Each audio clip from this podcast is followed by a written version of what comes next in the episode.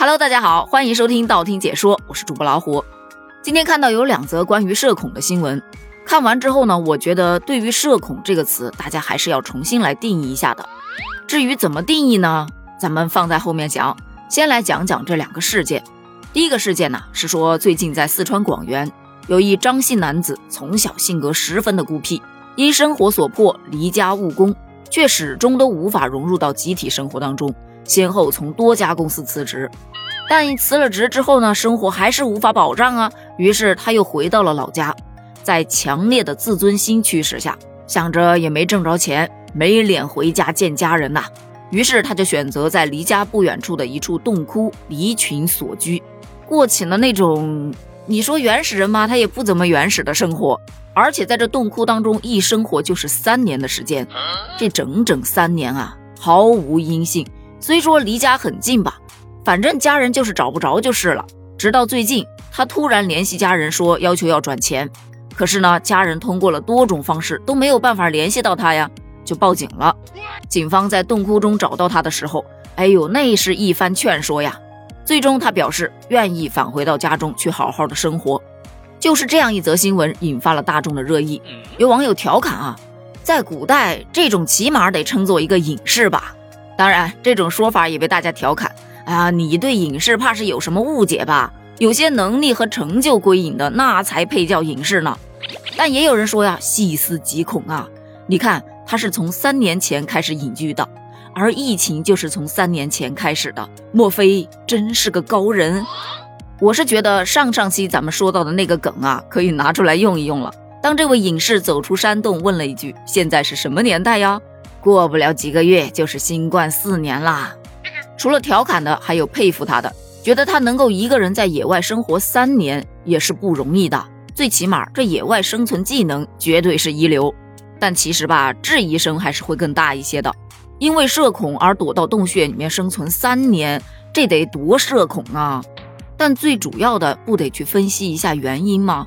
因为没有挣到钱，不愿意去面对家人。也不愿意去承认自己的失败，再加上从小性格孤僻，也很难以融入到集体的生活。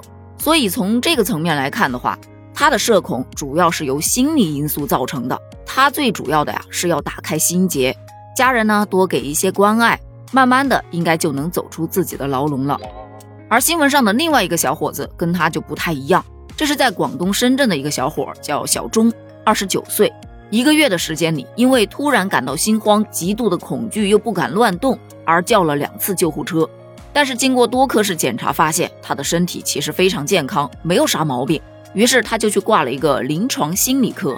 经过医生的了解，这位小钟同学他来自农村，一路是靠着奖学金读到了博士，还去到了国外深造。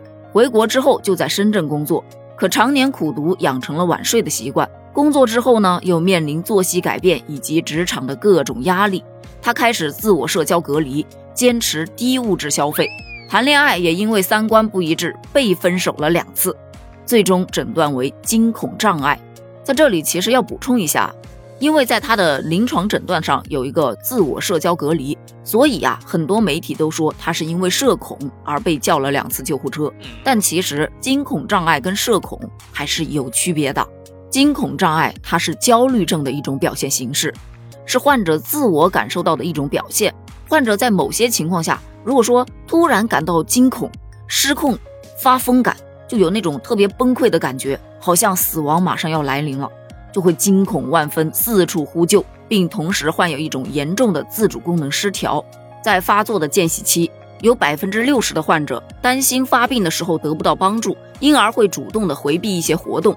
就比方说，不愿意单独出门，也不愿意到人多热闹的场所，更不愿意去乘车旅行等，继而容易诱发广场恐怖症。而前面那个案例说的社交恐惧和这个案例产生的广场恐惧，都属于恐怖性神经症的一种。不过话说回来，这位小伙子啊，经过一段时间的治疗，状态也越来越好了，而且还找到了跟自己三观一致的女朋友。从结局上来看，皆大欢喜。但是还是得分析一下背后的原因。虽然都说他们是因为社恐而导致目前的这种状况，但是去找找深层次的原因，你会发现，社恐可能是结果。因为在我们现在生活的这个时代呀，各种各样的压力实在是太大了。学生时代有升学压力，大学时代有就业压力，工作之后有业绩压力，随着年龄的增长，还有婚姻恋爱的压力，成年之后还有生儿育女、赡养老人的压力。可以说，各种各样的压力将伴随我们一生。有的人会选择化压力为动力，去好好的生活；但有的人呢，面对压力就选择了逃避，就像我们前面说的，躲在山洞里的那个小伙子；而有的则会选择坚强的面对，努力的去改善，就像后面的这个小伙子，有问题解决问题，生病了咱就治，不要去选择自暴自弃，坚强面对，勇于接受挑战，你的人生道路啊会完全的不一样。看见没有？一不小心就又给大家灌了一碗心灵鸡汤。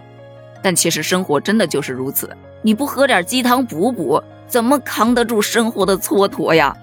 而说到社恐这个词呢，其实此前咱们已经科普过了，社恐并不适合随便拿来调侃，它真的是一种病，而且这种病发作起来真的特别特别难受。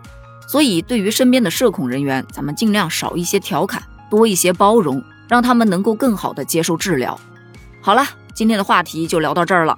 关于社恐，你还有什么想补充的吗？咱们评论区见哦，拜拜。